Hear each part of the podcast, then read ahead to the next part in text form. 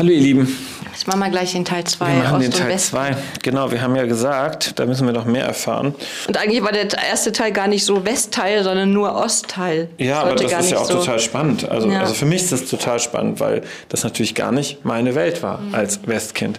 Und ich mir darüber ja keine Gedanken hatte. Ich habe ja ne, jetzt eben in der letzten Folge erzählt, ähm, dass das ja, dass das für mich ein anderes Landgefühl war. Und dem Motto so wie Österreich oder Schweiz oder sonst wie.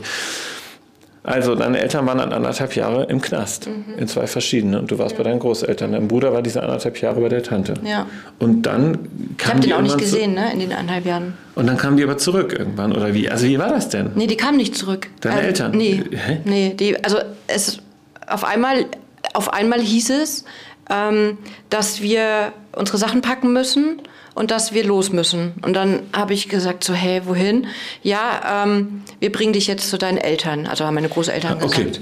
Ähm, und dann habe ich gedacht, hey, wie, wir bringen mich jetzt zu meinen Eltern. Und dann habe ich alles gepackt, was ich hatte. Also ich hatte nicht viel, es war in einem Koffer. Ich hatte auch keine Spielsachen so richtig und sowas. Ne? Okay. Ähm, und dann bin ich mit meiner Omi in einen Zug gesetzt worden und dann sind wir losgefahren und dann weiß ich noch, dass wir an einer Grenze unfassbar lang gestanden sind, dass die Leute uns interviewt haben, dass sie Papiere kontrolliert haben. Die haben den Bus, äh, den Zug komplett zerlegt und überall nach irgendwelchen Sachen gesucht. Die haben mein Gepäck durchgewühlt. Also nicht wie man es so am Flughafen kennt, so, sondern ich habe mir wirklich gedacht, so, wenn die jetzt was finden, dann bringen die mich um. So. Das ist keine schöne Erfahrung mit elf, elfeinhalb oder Ja, elf war ich dann, ja, ja. ungefähr so. Ich war ich auch neun, ich habe das nicht mehr so, also neun, wo es losging und so, ich habe das nicht mehr so genau. Ja. Ähm, Aber viel zu früh und das ist schrecklich als Erfahrung. Mhm. Alleine sich vorzustellen, wenn ich hier was falsch mache, werde ich umgebracht. Das ist ja ein schreckliches Erlebnis, mhm. mit seiner Oma allein zu sein und Du wusstest nicht, wo deine Eltern sind. Nee. Die waren da auch dann nicht an dem an Punkt. An dem Punkt, nee. Mm An dieser Grenze. Also war das nee. dann die deutsche Grenze? Das war die Deutsch, deutsche Grenze. Okay. Mm. Und dann?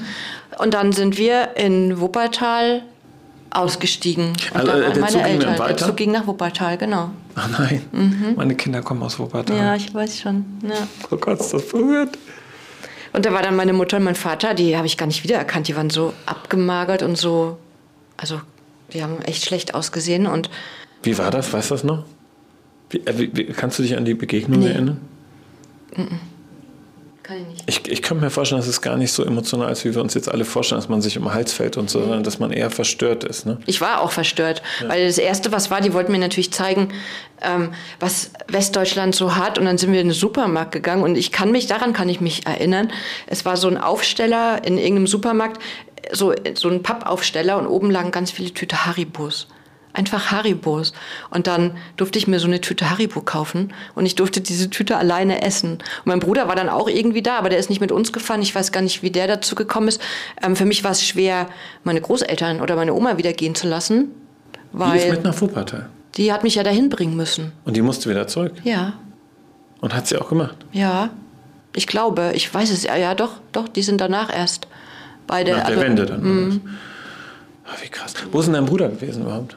Der also war dann auch irgendwie da. Ich glaube, der ist von der Tante gebracht worden oder so. Weil die, da musste ja jeder so seine Bezugsperson haben, der diese Ausreise was genehmigt wird. Und ich glaube auch, meine Omi musste, oder haben die mich an der Grenze abgeholt und meine Omi musste wieder zurück. Ich kann es dir nicht mehr sagen. Es ja, ist es weg. ist auch lange ja. her und es ist natürlich auch, ich kann mir vorstellen, dass es weg ist, weil es natürlich überdeckt ist durch ganz krasse, starke Gefühle. Ne? Das ist echt eine bewegende Zeit. Ich finde so, also neun, zehn ist ja egal, bis elf, das alles erlebt zu haben, das ist echt prägend. Ne? Und wenn, wenn ich überlege, wie du die Folge angefangen hast, die erste zum Thema äh, Ost- oder Westkind, äh, mhm. äh, und ich so dachte, ach ja, wir reden mal darüber, wie die Kindheit war. Also jetzt will ich nicht sagen, ich fand das super easy für mich, ne? aber das ist natürlich super krass, was du erlebt hast. Und das prägt natürlich extrem. Und dein Bruder? Kann der sich erinnern? Ähm, an ein paar Sachen kann er sich auch noch erinnern, aber der war halt klein wirklich, ne? Also der ist ja sieben Jahre jünger als ich. Ja, drei ähm, oder was war ja, der? Zwei, drei, ja, ne? Ja, ja. Naja, aber gerade da, ne? Viel Prägung und so. Ja. Ja, es war schon, Wahnsinn. war schon komisch. Hat mich auch verfolgt. Ich hatte ja auch kein Englisch in der Schule und in, in Deutschland wollte ich gerade sagen, im Westen hatte man ja, ja. dann Englisch. Also ich kann es bis heute noch nicht wunderbar, aber ähm, ja, aber dafür kannst du andere Sachen wunderbar. Ja, hm, danke. Das ist ja so. Ja.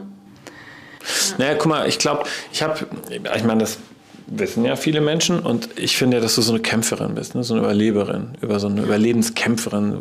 Du kannst einfach Dinge anpacken und du hast so eine innere gute Kraft. Ne?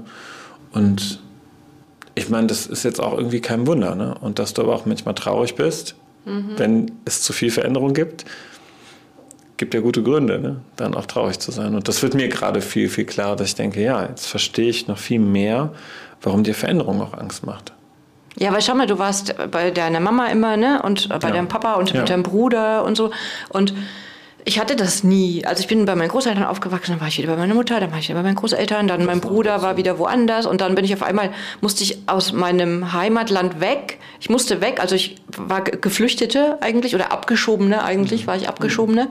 Ähm, und dann war ich bei meinen Eltern, die ich gar nicht mehr so kannte, mit meinem Bruder, mit dem ich eineinhalb Jahre keinen Kontakt hatte. Und die Leute, die mir eigentlich nah waren, die mussten wieder gehen. Deine Großeltern? Ja. Ja.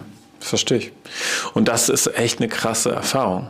Also das alles zusammen ist ein Riesenpaket. Ja. Deswegen verstehe ich halt, das meine ich damit. Also jetzt wird mir nochmal Veränderung in einer anderen Dimension klar.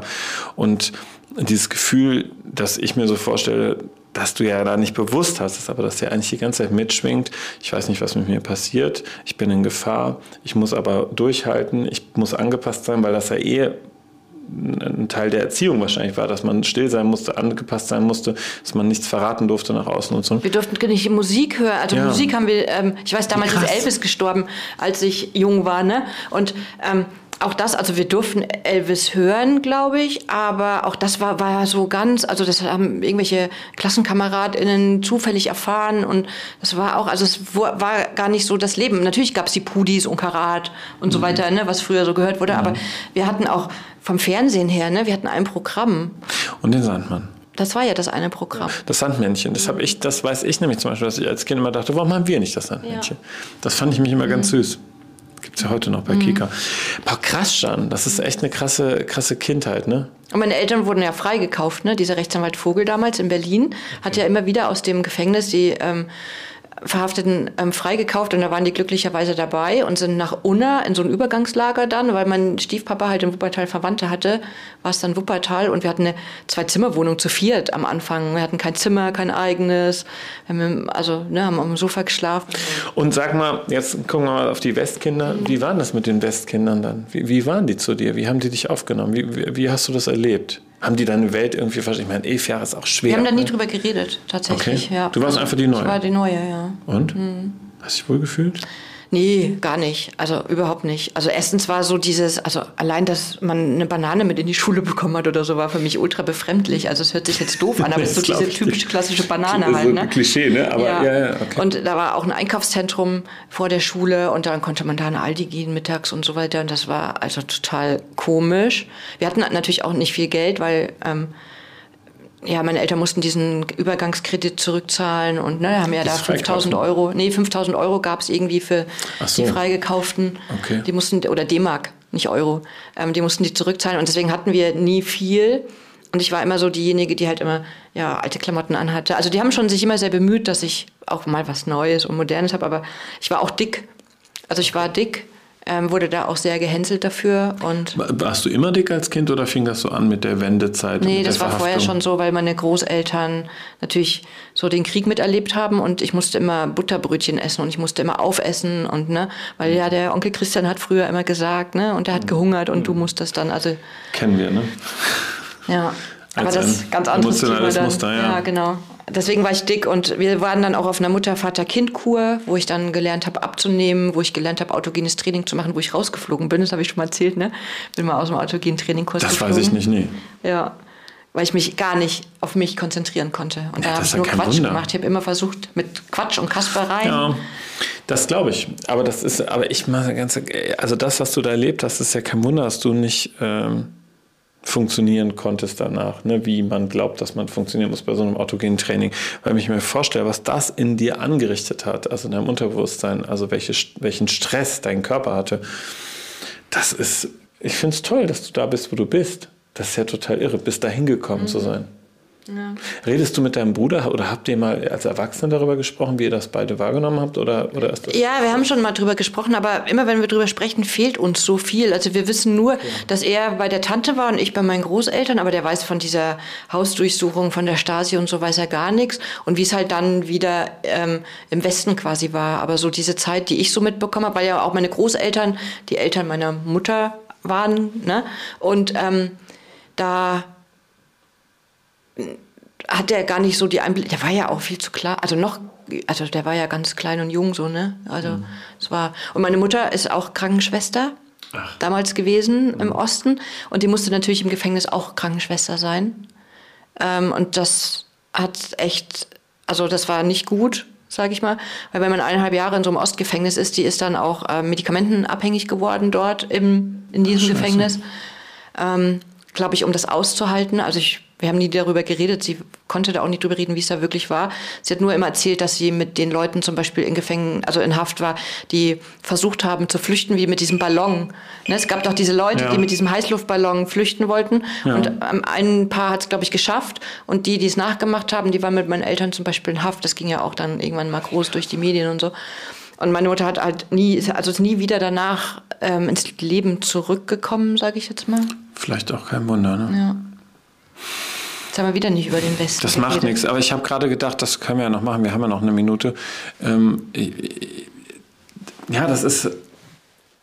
Also, ich will jetzt nicht sagen, es ist alles viel, also für mich viel leichter gewesen, aber die Gedanken mussten wir uns natürlich nie machen. Ne? Ich, ich, musste irgendwie gucken, dass ich so durchs normale Leben durchkomme, also wie viele Kinder und Jugendliche. Mm, und, aber ich habe gerade gedacht, bei uns gab es auch immer so ganz starke Bewerter wie in der BDR, ne, so in der Bundesrepublik ja. Deutschland. Das war schon irgendwie, das schwang schon auch mit, ne, die da drüben und so. Mhm. Ähm, manchmal habe ich, ich kann mich auch noch an Bilder erinnern, wenn, wenn es so Bilder gab mit Honecker und, und äh, wenn dann irgendwie, weiß gar nicht, wer war denn dann damals der russische Präsident? Ich weiß es nicht mehr genau. Auf jeden Fall, wenn es da so Begegnungen auch mit denen gab. Ne? Das fand ich, also Gorbatschow fast nicht, sondern davor, mhm, ich, ich, weiß, nicht mehr genau, wie der heißt. Das ist echt ein bisschen ja. peinlich. Auf jeden Fall, nur Dragon, das weiß ich noch, so diese Kombination an, an Politikern, das war, das war komisch und ich weiß, dass es immer so viele Bewerter auch bei uns zu Hause gab, die gesagt haben, ja, das ist, ne, bei uns ist es besser. Das war immer so der Tenor. Ne? Und die können ja nichts und die schaffen ja nichts und so weiter. Und ich glaube auch, dass das leider so eine, so eine, so eine Haltung ist, die, die ja sozusagen auch nach der Wende so viel zu stark gelebt wurde, weil, also du weißt ja, dass ich viel im Osten bin ne, und da viel auch mit Klienten arbeite und total gern da bin mhm. ne, und das schön finde. Und das hat mich auch ein bisschen geheilt, weil meine Prägung war als, als Westkind schon stark ja die im Osten. Ne, so, das war immer eine Abwertung. Ähm, und die sind, äh, kann man nicht vertrauen und ich weiß was. Ne? Also klar, das hat auch bestimmten Grund gehabt. Ne? So Stasi und so war wahrscheinlich ja vielen im Westen Begriff. Ne? So, und da konnte man natürlich anders drüber reden. Es waren nicht alle ostdeutschen Bürger nein, Stasi, nein, aber es waren halt leider viele Stasi, äh, genau, die auch. halt unter, also die mussten ja. auch irgendwo Stasi ja. sein. Aber was man sich wie Nazis ja, ja in, in Funktionen saßen nach dem Krieg in Westdeutschland, also worüber keiner dann gesprochen hat, das ist sehr oft so, dass wir andere abwerten. Was ich nur sagen wollte, ist, ähm, ich finde das ganz schön, dass, also ich finde es schön, dass du das jetzt erzählt hast, weil ähm, ja, weil das nochmal so klar macht, wie wie stark Emotionen und Erlebnisse, also überhaupt Dinge uns prägen als Kind und wie sie später mitwirken und wie wichtig es ist, auch darüber zu reden. Weil eigentlich Guck mal, den Teil von deinem Leben kannte ich so noch gar nicht. Also ich rede so da auch gar nicht so drüber, weil ich habe. Immer, jetzt hier. Ja, ich habe immer dieses Gefühl, wenn man so über Osten spricht oder über Osten damals, das versteht sowieso keiner, obwohl es auch natürlich viele von euch da draußen gibt, die Ähnliches erlebt haben. Ich ähm, weiß gar nicht, ob man das erlebt haben muss, sondern ich glaube, das Wichtigste ist, also ich habe es ja auch nicht erlebt, aber ich kann mir irgendwie versuchen vorzustellen, wie das wohl ist, als Kind in so einer Situation zu sein. Und das macht mich total traurig mhm. und bedrückt mich auch. Und ich finde, das darf keinem Kind passieren. Egal ob man in West- oder in Ostdeutschland. Das darf einfach nicht passieren. Weil als Erwachsener hast du immer auch die Wahl. Ne, deine Eltern hatten ja natürlich eingesperrt in einem Staat trotzdem aber die Wahl und sind mit dem Gefängnis bestraft worden. Aber du hattest keine Wahl als Kind. Du hattest einfach keine Wahl. Ich habe auch eine falsche Geburtsurkunde. Ach, mhm. wird ja mal schlimmer. Ja. Sag mal weil meine Geburtsurkunde auch von der Stasi geändert wurde. Also der Vater meiner, meines Bruders, ja. ähm, da hat er meine Mutter kennengelernt und bevor die dann meinen Bruder bekommen haben, ne, haben die geheiratet. Und ähm, dann musste ich geborene so und so sein, wie der Mann von meiner Mutter, der neue hieß. Okay. Und mein Vater, der Name meines Vaters ist komplett aus dieser Geburtsurkunde gelöscht. Und das geht ja gar nicht. Also rein Dings geht das gar nicht. Ja. ja. Aber du hast deinen Papa ja wiedergefunden. Ja, ja.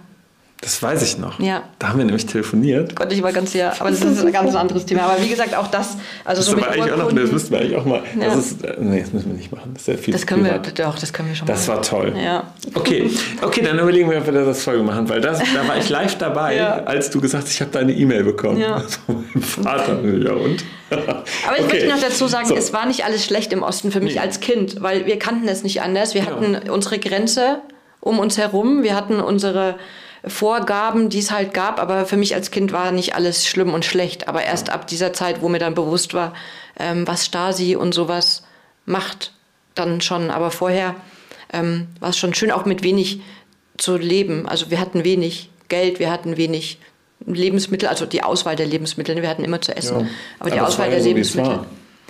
Weißt du, als Kind ist es, Richtig. ist es ja so, wie Außer Weihnachten ist. war immer traurig. Ja. ja. Habe ich mal Gummistiefel gekriegt und so. Weißt du, den Gummistiefel? Ja, ja. Aber wir drüber, haben wir doch hier schon mal drüber gesprochen, ne, mit den Gummistiefeln. Kann es sein? Ja, ich weiß nicht, im Coaching, glaube ich. Im Coaching. Oh. So, die Uhr machen, ist schon schwarz ja. und wir haben jetzt ganz schön überzogen. Ja, hier, guck mal, ist noch nichts mehr, mehr zu sehen. Aber es war wichtig. Danke. Haben wir wieder nicht über den Westen geredet. Ich finde es so schön, dass du, dass du mit elf Jahren nach Wuppertal gekommen bist. Ja. Tschüss, ihr Süßen. Ciao.